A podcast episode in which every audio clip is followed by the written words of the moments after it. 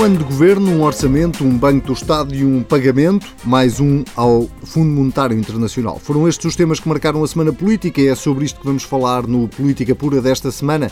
O Orçamento do Estado encaminha-se para a votação final global. O Governo decidiu pagar mais uma trancha ao FMI e António Domingos ainda não entregou a declaração de rendimentos no Tribunal Constitucional. Pedro Duarte e Nuno Melo são os convidados desta semana. Muito bem-vindos aos dois. Vamos começar a, eh, a propósito do Orçamento do Estado, que uh, começou uh, esta quinta-feira a entrar na reta final por recordar aqui as palavras do líder do principal partido da oposição, Pedro Passos Coelho, que uh, esta semana uh, dizia uh, que o governo tinha acabado por executar, Pedro Duarte, uma espécie de plano B, o tal que o governo dizia que não existia. Faz sentido, faz sentido esta afirmação? Ou seja, há de facto aqui contas ocultas ou uma forma de maquilhar as contas para se cumprirem os limites do déficit? Bom, boa noite eu parece-me evidente que uh, a execução orçamental deste, deste governo tem tido esta particularidade de ser oscilante, digamos assim. Uh, alguns, eu diria, defeitos originais uh, neste governo que depois se vão notando à medida que o ano vai correndo, nomeadamente naquilo que tem a ver precisamente com a execução do orçamento. Nós conhecemos e sabemos que este governo tinha, chegou ao poder com algumas bandeiras muito claras de alternativa, como se dizia, a um modelo diferente o modelo alternativo àquele que estava em vigor para trás, nomeadamente combate à austeridade, como se viu. como se ouviu eh, recorrentemente na campanha eleitoral e, na, e, enquanto o Partido Socialista e os outros partidos da esquerda estavam na oposição. O que temos verificado nos últimos tempos, quando estão no poder, é que precisamente, a, eu diria que a única bandeira que têm para apresentar é precisamente a, a concretização uh, destas políticas que permitem, de facto, um cumprimento do, das regras europeias a nível do déficit orçamental. Isso tem sido conseguido às custas de tudo e mais alguma coisa. E, portanto, o Governo anda um pouco atrás do prejuízo, mês atrás mês, a ver onde é que consegue cortar, por um lado, onde é que consegue, por outro, aumentar a receita para tentar cumprir o, o, o déficit orçamental. Não, precisa, não, não necessariamente por aquilo que, era, que foi, foi o que se planeou e, e aprovou, inclusivamente no Parlamento, no Orçamento de Estado, mas aquilo que me parece um exemplo muito claro é, por exemplo, ao nível das cativações, em que o Governo, de facto, cortou abruptamente em diferentes serviços públicos, como nós hoje em dia sabemos e é absolutamente inegável, como é também, de um outro lado, no que diz respeito ao investimento público, que era uma bandeira, de facto, desta governação, era, aliás, considerado uma necessidade absoluta para o crescimento económico uh, do país, o aumento do investimento público, e aquilo que verificamos é um corte brutal e, portanto, uma quebra enorme, nunca vista, aliás, em democracia, do investimento público. Uma contradição absoluta, até do ponto de vista ideológico, aquilo que esta esquerda defende. E, portanto, eu acho que aí parece-me absolutamente evidente hoje em dia, inequívoco, que o governo está a correr atrás do prejuízo, como se costuma dizer, e, portanto, mês após mês, semana após semana, está de facto a ver onde, como consegue cumprir eh, aquilo que de facto é hoje em dia é, é, eu diria, o alfa e o ômega desta governação, que é o cumprimento do déficit orçamental junto, junto de Bruxelas. E como nós não temos crescimento económico, que era um pressuposto, aliás, do plano original do governo, evidentemente tem que haver um plano B, que são soluções de recurso para se poder, de facto, cumprir esse mesmo déficit. Mas isso, Nuno Melo, não é basicamente a história de Portugal nos últimos 20, 30 anos, andar a correr atrás do prejuízo?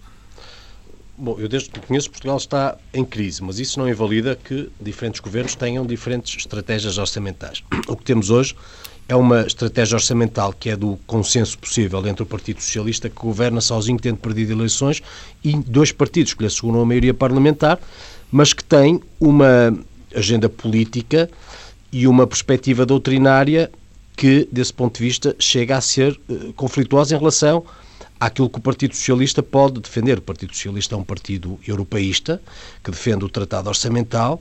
O Bloco de Esquerda e o Partido Comunista Português são uh, partidos que, entre outra coisa, defendem uh, a renegociação da dívida, defendem que seja rasgado o Tratado Orçamental, em alguns casos defendem, como no PCP, o fim o, o fim da zona euro, ou seguramente que Portugal saia da zona euro, nada disto seria, em princípio, conciliável. O resultado eh, que vai sendo conseguido tem que ver com um orçamento de Estado que, por isso, nas suas soluções, das pensões à sobretaxa, ao imposto de morte-água, enfim, à, à, integração de precários na função pública ou à Caixa Geral de Depósitos, é, é, é, isso mesmo, é uma, é uma geringonça, não é? E principalmente não ataca o problema estrutural que Portugal tem, e que faz com que eh, venhamos a acumular dívida a par de crescimentos praticamente inexpressivos que nos eh, antecipam uma perpetuação das nossas dificuldades. E eu gostava de sublinhar que esta discussão do Orçamento de Estado acontece no exato momento em que eh, se sabe que Portugal tem a quinta dívida mais alta do planeta.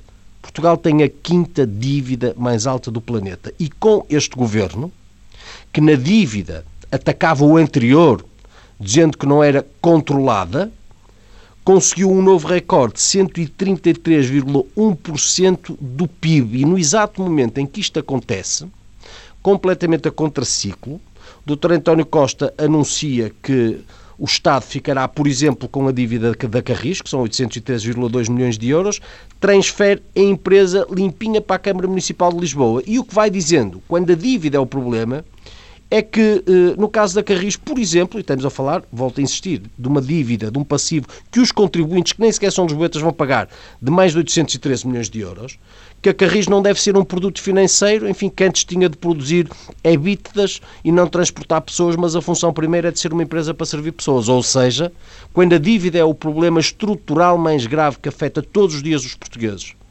porque só é paga com parcelas do seu trabalho e do seu esforço, transformadas em impostos, o Dr. António Costa vem dizer que em dívidas que acumulam passivos de milhões, eh, que em empresas que acumulam passivos de milhões há anos, afinal, a boa gestão é uma questão de uh, sumenos.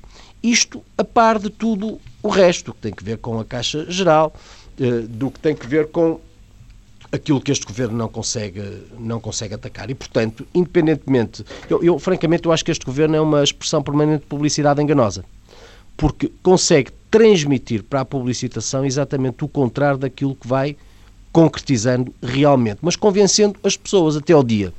Uh, e compreende-se, talvez por isso, e termino nesta parte, por falar de dívida, que quando alguém trata a dívida como uma questão menor e uh, releva milhões acumulados ao pontapé, compreende-se que, uh, entre outras coisas, entre 2005 e 2011, os governos que o Dr. António Costa integrou tenham recebido uma dívida pública de 62% do PIB, que era equivalente a 79 mil milhões de euros, e em 2011 tenham deixado para muitas gerações pagarem, algumas das quais ainda nem sequer nasceram, uma dívida que supera os 111% do produto inteiro bruto de 170 mil milhões de euros, isto a par da troca. E, portanto, quem não aprende com os próprios erros e principalmente faz campanha e propaganda e pensa em votos à conta dos orçamentos de Estado, o mais provável é que, é que tudo volte a acontecer. Mas é esse propósito da, da, da, dívida que tem sido galopante de facto ao longo dos últimos anos, e nem vou perguntar ao Nuno Melo uh, o que é que aconteceu depois de 2011 a 2015, porque já, já é bom, defendeu várias vezes, uh, já defendeu várias vezes o que é que aconteceu. Houve um programa de assistência financeira sim, sim. e, portanto, esse argumento é conhecido. Uh, o que eu queria introduzir aqui a propósito da dívida é a velha discussão de se precisamos ou não precisamos de renegociar a dívida pública, até porque Mário Centeno, o Ministro das Finanças, nos últimos tempos, já por duas vezes veio dar a entender que essa discussão teria que ser feita, ainda que num contexto europeu. Pedro Duarte, eh, é de facto inevitável eh, iniciar este processo o mais rápido possível antes que se torne ainda mais insustentável a dívida pública? Eu, só uma nota de esclarecimento, talvez seja uh, muito elucidativa, eu diria, do que se tem passado em termos de dívida pública no nosso país. Nós, de facto, desde que aderimos ao, ao euro, no ano 2000, a dívida subiu de forma galopante, como o Nuno Melo há pouco dizia, estávamos na casa dos 50% em, em 2000, estamos hoje nos 133% com anos, de facto, esses anos socialistas em que houve, de facto, aumentos exponenciais. E em todos estes anos, houve apenas dois anos em que, portanto, nestes 16 ou 17 anos, houve apenas dois em que houve uma redução de dívida. Um foi numa circunstância especial, embora muito ligeira, mas houve uma redução em 2007, em que o contexto, nomeadamente económico internacional, era muito favorável. Foi o ano que precedeu, como nós nos lembramos, a bolha uh, da, crise financeira internacional, uh, global. E depois houve o ano de 2015, Portanto, nós tínhamos finalmente começado a inverter, depois de muitos anos, a dívida desceu de 130% para 129% em 2015. Estava-se finalmente a dar a volta, digamos assim, do ponto de vista da curva. Ora, hoje em dia, a verdade é que está, como o Nuno Melo há pouco dizia, já vai outra vez uns 133%. Já aumentou, já estamos, aliás, muito acima do que, do que estávamos em 2012, 2013, 2014. Portanto, já, já ultrapassamos isso tudo novamente. Contrariando, aliás, também uma das grandes promessas desta governação, que seria, de facto, uma, uma prioridade a descida da dívida pública. Mas 129 ou 133, enfim, Sim, é sempre, é, são valores Bem sei é que estava a referir à, à, à, à curva, mas faz sentido, de facto, pensar numa renegociação da dívida? Eu acho que o problema da dívida tem muito a ver com a confiança que é gerada, nomeadamente pelos investidores e pelos credores. E por isso é que a inversão da curva é muito importante. Porque se, de facto, os credores olharem para a nossa dívida e perceberem que ela continua a aumentar, evidentemente que ela se torna insustentável, isso não tínhamos dúvidas. Mas se nós tivermos capacidade de inverter essa curva, isso gera uma confiança nos mercados completamente distinta.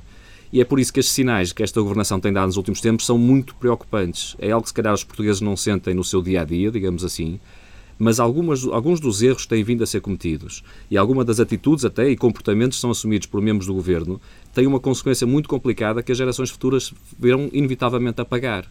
E, portanto, eu acho que o nosso, o nosso foco tem que ser nesta fase de reganharmos credibilidade para se gerar a tal confiança junto dos mercados. Se isso acontecer, a, vida, a dívida fica, fica sustentável, com certeza.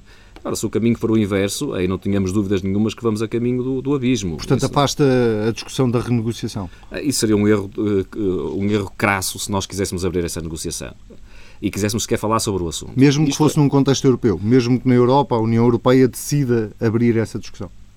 Eu, eu digo que nós não devemos fazer essa, nós não devemos abrir essa discussão. Nós, Portugal. Nós, Portugal.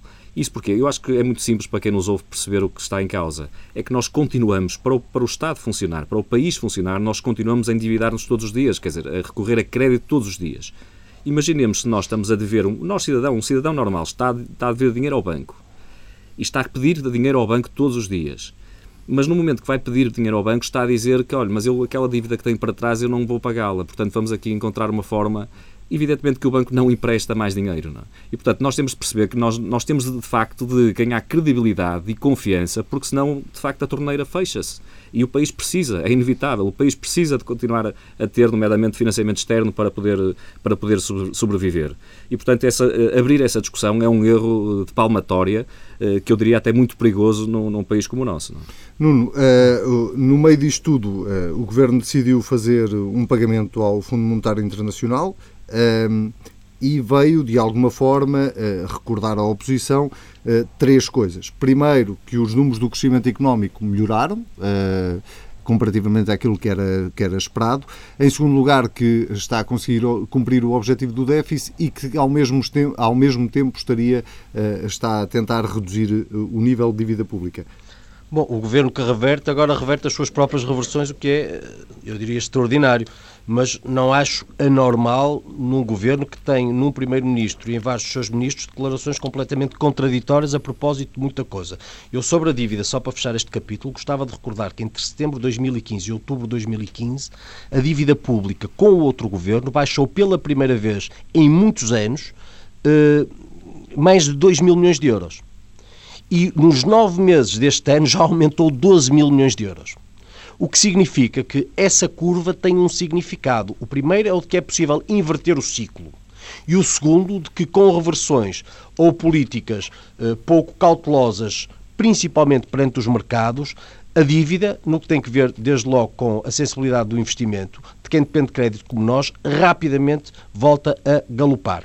E esta dívida está neste momento descontrolada. Eu volto a insistir, não é normal que um país como Portugal, com as nossas características, tenha a quinta dívida mais alta do planeta. Como não é normal, entre outras coisas, que Portugal seja, suponho que o oitavo país com autoestradas, em, em, termos de rede de, rede de autoestradas eh, construídas. Eu volto a recordar também que em 2011, em campanha, com o apoio do Dr. António Costa, o que se pretendia era, entre outras coisas, no Norte, uma terceira autoestrada, quando nas duas que existem, uma está à vista da outra. E é bom de ver uh, o fluxo de tráfego em muitas das autoestradas que foram construídas para que se perceba que esta dívida não é só uma malvadez dos mercados. Esta dívida é o resultado de opções estratégicas erradas que em governos anteriores do Dr. António Costa comprometeram para muitas gerações o nosso futuro e que, infelizmente, porque não aprendeu com os erros, com o atual governo tudo aponta assim voltará a suceder. E a Caixa Geral de Depósitos, todo o dossiê, nessa publicidade que eu eh, digo, enganosa, é outro exemplo que eu teria por paradigma, porque vamos cá ver, o Dr. António Costa e o Governo não anteciparam o pagamento de dívidas ao FMI. Este Governo reverteu o plano de pagamentos antecipados ao FMI que o anterior Governo tinha decidido. E o argumento ao tempo tinha sido o de que não antecipava pagamentos porque iria recapitalizar a Caixa Geral de Depósitos. Ora, afinal, a Caixa Geral de Depósitos, cuja prioridade era absoluta no sentido da recapitalização, já não vai ser. Em 2016 passou para 2017, o que nos leva logo a questionar, afinal, da uh, intensidade ou da, da urgência prioritária da medida. E depois, porque antecipa agora o que já teria sido pago antecipadamente antes, isso implica um agravamento, desde logo em juros, que não seriam pagos se o plano de pagamentos entre o Governo tivesse sido cumprido. E, portanto, temos um Governo que consegue adiar aquilo que era prioritário no que tem a ver com a recapitalização da Caixa Geral de Depósitos, mas ninguém toca nisso, não há problema nenhum.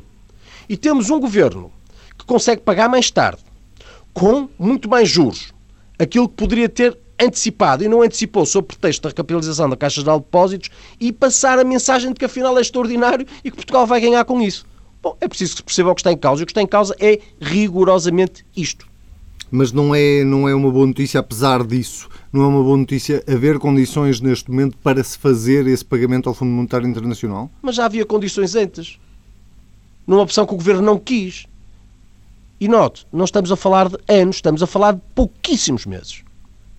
E, portanto, enfim, qual é a solidez das decisões estratégicas de um governo que em dois, três meses, de repente, altera o que era fundamental, enfim, ficando pela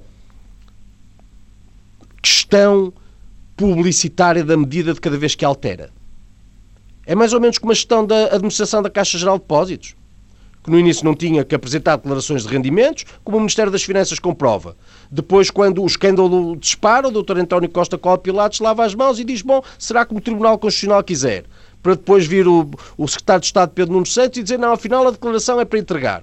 Ao mesmo tempo que garantiam que não tinha havido nenhuma antecipação de, ou revelação de documentos estratégicos do banco, uh, a, a, designadamente ao, àquele que seria o novo presidente do Conselho de Administração, para agora se ter a confissão de Bruxelas de que afinal essa, essa, esse, esse contacto tinha acontecido e houve aspectos relevantes da Caixa Geral de Depósitos que tinham sido revelados. Ou seja, uh, ou seja, eu só lhe pergunto é o que teria acontecido se o que se está a passar sucedesse com o anterior governo, tendo como primeiro-ministro Pedro Passos Coelho e como, enfim, como vice-primeiro-ministro o Dr. Paulo Portas ou a Dra. Assunção Cristas, não importa.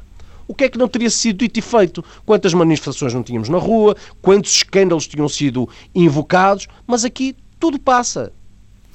Antes de irmos ao tema da Caixa Geral de Depósitos, que é naturalmente outro dos temas que marca esta semana, só fazer aqui uma breve passagem, porque politicamente não deixa de ser relevante. Este fim de semana o Governo assinala um ano uh, de governo, também uh, ao mesmo tempo está quase a ver aprovado o segundo Orçamento do Estado. Uh, Pedro, que balanço é que se pode fazer deste primeiro ano de governo, sendo que já foi um bocadinho o que fomos fazendo no, neste programa, e sobretudo mudou a perspectiva que tinha em relação à, àquela quando este governo entrou em funções, muita gente tinha de que eh, provavelmente vinham aí grandes meses de instabilidade política. Hoje em dia já acredita, por exemplo, que António Costa pode chegar ao fim do mandato? Eu julgo que há, uh, há um ponto positivo que se deve uh, referir relativamente a este governo e é precisamente esse. Eu acho que, se calhar de forma surpreendente, reconheço para a generalidade das pessoas em, em que eu me incluo, este governo tem, de facto, garantido estabilidade total, tem tido todas as condições para governar e tem até conseguido uma paz social que eu diria inédita na nossa democracia. Uh, o que também mostra muito de, eu diria, é muito a instrumentalização do... Exatamente, aquilo que é, por exemplo, a nossa realidade sindical em grande parte. Não é total, é, é, seria, seria muito injusto se estivesse a generalizar, mas muita daquela força sindical que nós temos visto na rua nos últimos tempos, percebemos hoje claramente que a motivação nunca foi de facto a defesa dos trabalhadores, mas foi a defesa de, uma, de um determinado partido político ou de uma determinada corrente política uh, ideológica, digamos assim, e não mais do que isso. Uh, para além de também ser muito emblemático, na minha opinião, uh, e muito clarificador, a atitude que o Partido Comunista e o Bloco de Esquerda têm tido. Eu digo isto porquê? Porque um dos pontos que eu, eu diria de forma generalizada de todos os quadrantes políticos se costumava rotular, com que se costumava rotular estes partidos, é que, de facto, independentemente de nós discordarmos muitas das ideias, de até considerarmos que as ideias eram irrealistas, ilusórias, mas que pelo menos havia uma coerência, uma defesa das convicções de que, de facto, acreditavam naqueles princípios e, portanto, levavam-nos até ao fim de forma convicta e de forma coerente. Ora, nós percebemos que a primeira vez que puderam chegar próximo do poder estes dois partidos, a verdade é que esqueceram-se rapidamente todas as suas convicções, eh, que aliás até de forma quase histérica defendiam há uns meses atrás e que hoje em dia pura e simplesmente se acomodaram à circunstância e são de facto o pilar essencial da tal estabilidade que falávamos, são estes partidos que pura e simplesmente traíram todas as suas, as suas convicções e como vemos não se importam que, que se mude a lei para aumentar exponencialmente o, o, presidente da Caixa de Depósitos, não se importam que se corte brutalmente em 50% do investimento público no país, não se importam que se esqueçam a questão da dívida pública, que era emblemática e que agora está, está a aumentar, eh, como já, já falamos há pouco, etc, etc, etc. Muitos exemplos poderíamos dar. E, portanto, acho que também este, o, balanço da governação pode ser feita, de facto, e eu isso acho que é um ponto positivo, para ter ficado claro que a primeira vez que foram testados no governo estes dois partidos, percebemos que, de facto, movem-se por interesses que manifestamente não são as suas convicções eh, originais.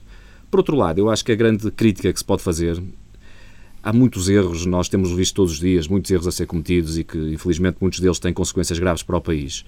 Mas se olharmos de forma um pouco mais eh, macro, se quisermos, uh, ou abrangente para, para, para, para a governação, eu acho que o grande problema é de facto não haver nenhuma ideia de futuro, nenhuma visão estratégica do que se pretende para o país. De facto, estamos a gerir isto mês a mês. Nós aqui neste programa hoje já falamos de duas circunstâncias, por exemplo, uh, muito claras em que de facto é é, a, a, governação é feita de facto à, à, vista, é uma navegação à vista, em que para colmatar problemas, eh, este problema agora do reembolso do FMI, por exemplo, de facto não era aquilo que o governo tinha planeado, mas houve aqui umas alterações, então agora já se muda e voltamos a, a, a recorrer a, esta, a este expediente, é? quando há, há, umas semanas atrás de facto se contrariava totalmente. É? E portanto, toda a governação é baseada num empurrar com a barriga, numa manutenção da tal estabilidade, de manutenção no poder como um fim em si mesmo, e sem ter qualquer opção de uma, uma única reforma estrutural que se possa dizer que este governo está a implementar no país. Não há ninguém que consegue dizê-lo. É? Às vezes ainda podíamos ter algumas reformas que, do ponto de vista retórico, eram apresentadas, mesmo que depois não fossem bem executadas. Neste caso, nem isso. Não há ninguém. Se reparar, é uma palavra que deixou de existir no vocabulário da agenda política portuguesa, que é a palavra de reforma, ou reforma estrutural, se quisermos. Vai durar é uma tema. legislatura? Eu admito que sim, porque de facto se conjugou um, um conjunto de interesses que tem como objetivo a manutenção no poder. E, portanto, desse ponto de vista, eu acho que, que tem todas as condições para, para se manter, e se eu puder prognosticar, eu diria que sim. Não? É? Agora, infelizmente, acho que isso é, é o país a adiar, a adiar, digamos assim, a seu, o seu futuro. Nuno Melo, este foi o primeiro ano de quatro anos de governo de António Costa? Porventura. Não excluo essa possibilidade, porque há um denominador comum que é fortíssimo entre os partidos que basicamente têm como certo que não querem o espaço político do centro-direita a governar. No caso do Dr. António Costa, quer prevalecer como Primeiro-Ministro porque uh, da sua qualidade de Primeiro-Ministro dependeu por seu lado a manutenção como Secretário-Geral do Partido Socialista. Eu acho até extraordinário que partidos que, a propósito das eleições norte-americanas, argumentam que, tendo vencido nos Estados, Trump teve menos votos, uh, contados por cabeça, eh, sejam os que cá não veem nada de estranho no facto de governar quem perdeu as eleições, governando sozinho, porque não governa com os outros dois que consentem a maioria um, a par, não é? E, e, e, com, eu diria, paradoxos tão absolutos que veja bem no que tem que ver com a Caixa, porque lá iremos, uh, uh, o Bloco de Esquerda e o PCP, que defendem a nacionalização da banca, não tiveram nenhum problema em aniquilar o estatuto do gestor público. Em relação aos bancos, setor fundamental que vêm nacionalizados. Bom, é bom, na verdade, PCP e Bloco de Esquerda criticaram. Bom, criticaram, lei, é? mas desculpe, criticaram e tem. Só que a lei não passou no Parlamento. Está uh, bem, criticaram, mas sabe, quando há uma coligação, há um conjunto de linhas vermelhas que se, trate, que se traçam e que dependem do apoio e, e, de que fica dependente de um determinado apoio político. Ora, se, oh, eu não resisto à, já à sei da linha vermelha e eu da não TSU, à provocação. As linhas vermelhas em Portugal às vezes são feitas para, para se pisarem. Às vezes são, mas uh, não em aspectos que são doutrinários e fundamentais, teria eu desde logo no PCP. O PCP defende uh, uh, doutrinariamente a nacionalização do setor bancário, de resto dos principais meios de produção, mas desde logo da banca. O PCP defende a banca nacionalizada. Foi pelo apoio do PCP, porque tinha a oportunidade de o evitar, que o banco público, no que teve a ver com a, que a administração do banco público ficou excluída do Estatuto do Gestor Público, tal qual é aplicável a outras uh, empresas. E estamos a falar de um banco que vai ser recapitalizado, na intenção do governo, em mais 2,7 mil milhões de euros de dinheiro dos contribuintes, que vive do dinheiro dos contribuintes, que decide da aplicação de milhões nos mais diversos negócios uh, e no financiamento de, de, múltiplas entidades, mas que nisso não soando nada de estranho nos ouvidos de Jerónimo de Souza ou da Catarina Martins, que, bom, olha, nem estatuto de gestor público, nem sequer apresenta declaração de, património e rendimentos do, do, dos respectivos administradores no Tribunal Constitucional. Ora bem, se isto não é a absoluta contradição da essência doutrinária dos partidos à esquerda do PS, então não sei o que é que mais encontraremos. Muito bem, vamos então a um tema que já, já abordámos aqui eh, por vários motivos, a Caixa Geral de Depósitos. Eh, a polémica em torno da declaração de rendimentos da administração da Caixa continua, com desenvolvimentos eh, eu não sei se diários semanais, vai variando, uh, com esta novidade de, que uh, uh, António Domingos terá estado em Bruxelas, na Direção-Geral de Concorrência, a tratar de assuntos da Caixa, numa altura em que ainda era administrador do BPI. Eu vou começar com o Pedro Duarte, que ainda por cima trabalha numa empresa do setor privado, para perguntar se não acha estranho sobretudo em meios tão competitivos como são os meios, ou como é o setor financeiro, uh, se não é estranho uh, que uma situação destas tenha acontecido em benefício ou em prejuízo de, de, uma das partes. É, acho estranhíssimo e, mais do que isso, acho absolutamente inaceitável. Portanto, é, é, é, é incompreensível como é que se cometem alguns erros de, de palmatória que aliás é a segunda vez. Nós esquecemos, e se calhar o problema é esse, é porque passou com alguma uh, impunidade. Mas já no início da sua governação, o Primeiro-Ministro encontrou um amigo, nós talvez já não nos recordemos disso, é? mas encontrou um amigo que, que a quem resolveu uh, uh, pedir para ser o seu negociador e representar o Estado, nomeadamente a propósito do processo de privatização desculpem, da, da TAP. E depois também, foi... a propósito do BCP, também exatamente, portanto, nesse... em diferentes, exatamente, em diferentes dossiês havia uma pessoa que tinha a característica de ser amigo do, do, do, do Primeiro-Ministro e que era um negociador em nome do Estado ou de, de, interesses que nunca se percebeu muito bem, mas com absoluta falta de transparência e não seguindo critérios básicos, básicos de transparência na, na no exercício do, do, do poder e, da, e de responsabilidades públicas no nosso país. E eu acho que este caso da Caixa acaba por ter similitudes com, com essa circunstância porque dá um bocadinho a ideia de que, por vezes, quase parece que o nosso Primeiro-Ministro se quer transformar no novo dono disto tudo e que, de facto, põe e dispõe de, sem cumprir regras e sem seguir aquilo que são os procedimentos óbvios de um Estado democrático evoluído como é suposto ser o, o nosso. É mas politicamente o Primeiro-Ministro tem responsabilidade. António Domingos não tem também aqui responsabilidade na, na, eu, neste processo? Com certeza que sim. Eh, eu não, não posso é colocar ao mesmo nível, porque o António Domingos uma pode é fazer uma avaliação. política, não é? Exatamente, é, são diferentes. Eu tenho uma opinião muito clara. Eu não compreendo de maneira nenhuma, até do ponto de vista ético, a atitude do Dr. António Domingos desde o primeiro minuto não compreendo. Eu não conheço a pessoa em causa e admito que tenha toda. Uh, portanto, não estou a fazer uma, um juízo de valor, estou, estou única e simplesmente, simplesmente a avaliar este processo o facto de, de, estar a negociar, enquanto está, enquanto está a negociar a entrada na Caixa de Depósitos, estar a negociar uma reforma antecipada num banco concorrente, é para mim algo que me ultrapassa. Que não, os meus princípios éticos eu não consigo entender. Isto foi já há muito tempo atrás. O facto de se apresentar com uma equipa de 19 administradores, também já não nos lembramos, 19 administradores, foi chumbada no BCE e, e, e continua-se como se nada, nada se passasse, também não consigo entender. E digo mais, o argumento que foi apresentado pelo Primeiro-Ministro para se rever ad hominem, que é algo absolutamente inconcebível também na minha opinião, se rever a política salarial para a Caixa, de Depósitos, Caixa Geral de Depósitos para aumentar o salário desta pessoa, que por sinal está a acumular com a reforma do BPI, é, do banco concorrente, mas foi preciso aumentar uh, o salário e o argumento que foi apresentado pelo Primeiro-Ministro tinha a ver com a sua competência, porque para pagar a gente muito boa era preciso pagar-se muito dinheiro. Uh, para contratar gente muito boa era preciso pagar-se muito dinheiro. Ora, eu, eu, eu, posso já fazer uma avaliação. Eu não discuto as competências técnicas da, da pessoa em causa, até porque não conheço, mas como líder da Caixa Geral de Depósitos, eu, não, eu tenho dificuldades em encontrar alguém que pudesse ser mais incompetente. Ele, nos últimos meses, mostrou uma absoluta incompetência para liderar uma instituição como a Caixa Geral de Depósitos. A sucessão, eu diria, sistemática de episódios à volta do, do, do, da Caixa Geral de Depósitos. O último desses tem a ver com a entrega da declaração que ainda nem sequer foi entregue. Quer dizer, eu acho que não há nenhum português que não tenha percebido que vai ser inevitável que se entregue aquela declaração pelos princípios óbvios, óbvios, claríssimos, cristalinos.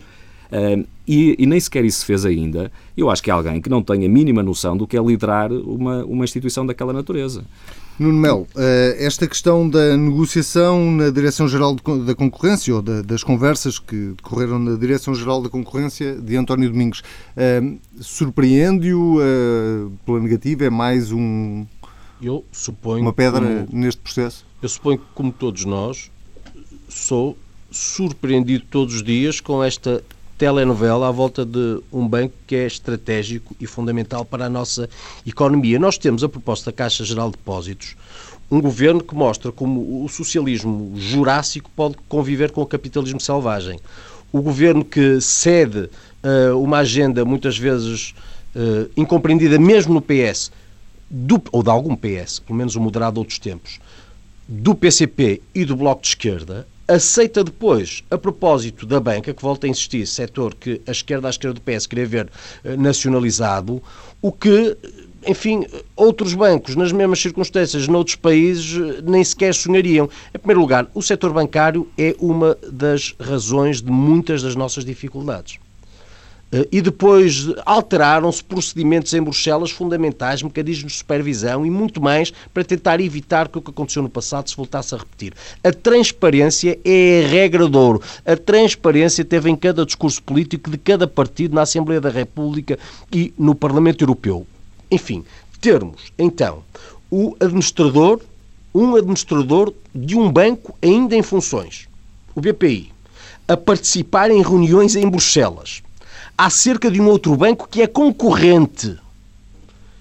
Enfim, sendo que não estava ainda nomeado administrador e, portanto, sem mandato, se isto não é perfeitamente. Enfim, haverá quem considere isto normal? Eu não vejo como. Eu não sei sequer se será legal, porque vamos cá ver. Eu suponho que a própria Assembleia Geral do, do, do BPI teria de autorizar um seu administrador a participar nestas reuniões. Bom, aqui eu não sei. Neste caso, o banco é privado. Mas é, gostava de saber, francamente, se uma Assembleia Geral do BPI teria autorizado o seu administrador a participar em reuniões a propósito de um banco que lhe é concorrente.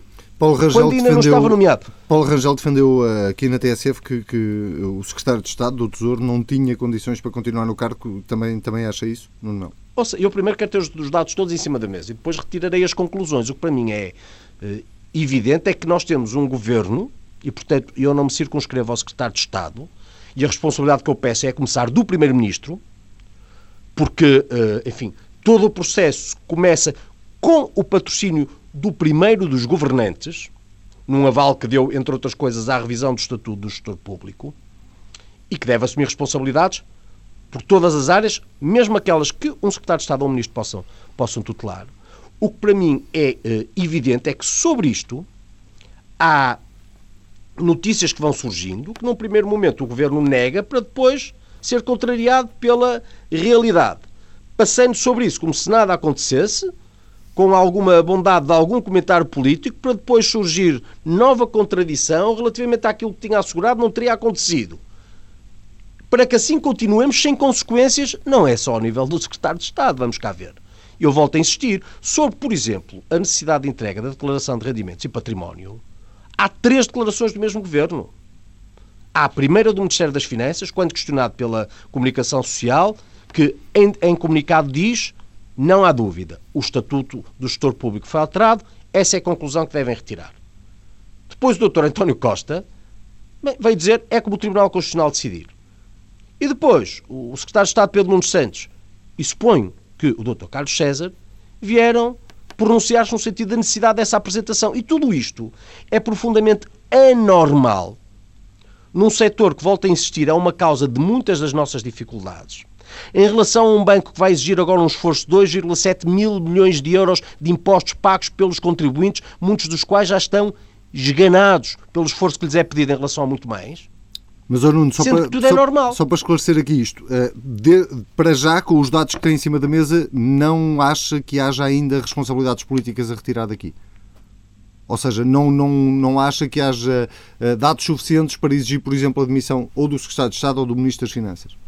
Eu gradativamente, vamos cá ver, eu não quero questionar aqui a, a, a opinião do Paulo Rangel, que é mais do que fundamentada e justificada. O que eu lhe digo é, eu gostava de conhecer tudo aquilo que para já é desconhecido para, em cima disso, pedir as responsabilidades a quem seja, designadamente ao Primeiro-Ministro. Porque nós vivemos, vamos cá ver, os, há, há, princípios éticos e morais que no nosso regime simplesmente saíram dos eixos.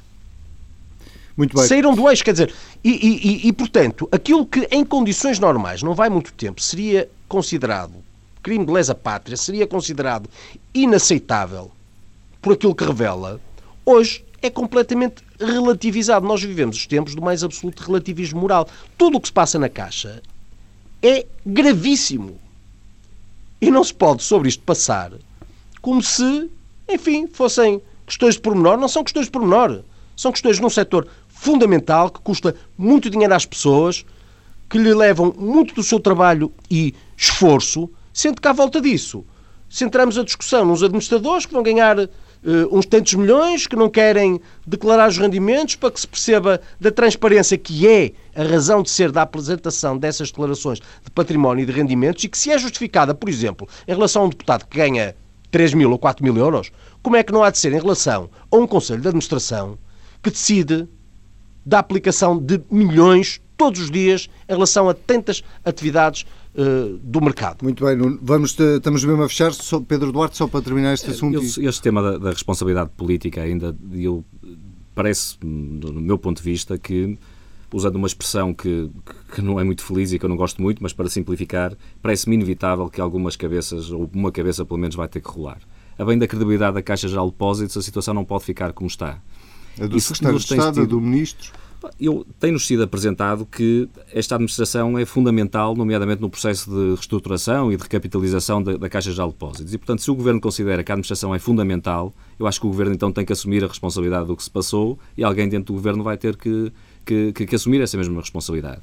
Acho que nenhum de nós acredita que o secretário de Estado eh, tenha defeito, seja o que for, que não, não tendo a cobertura do Ministro das Finanças e até do Primeiro-Ministro mas nem que seja o secretário de Estado, acho que é um sinal que vai ter que acontecer inevitavelmente se de facto quiserem continuar com o atual modelo de, de, de gestão na Caixa de Depósitos. Muito bem, Pedro Duarte, Nuno Melo, muito obrigado. Foi o Política Pura desta semana. Eh, fica a nota de que regressamos daqui a três semanas, porque as duas próximas quintas-feiras são feriado nacional e, portanto, o Política Pura está de regresso daqui a três semanas. Até lá.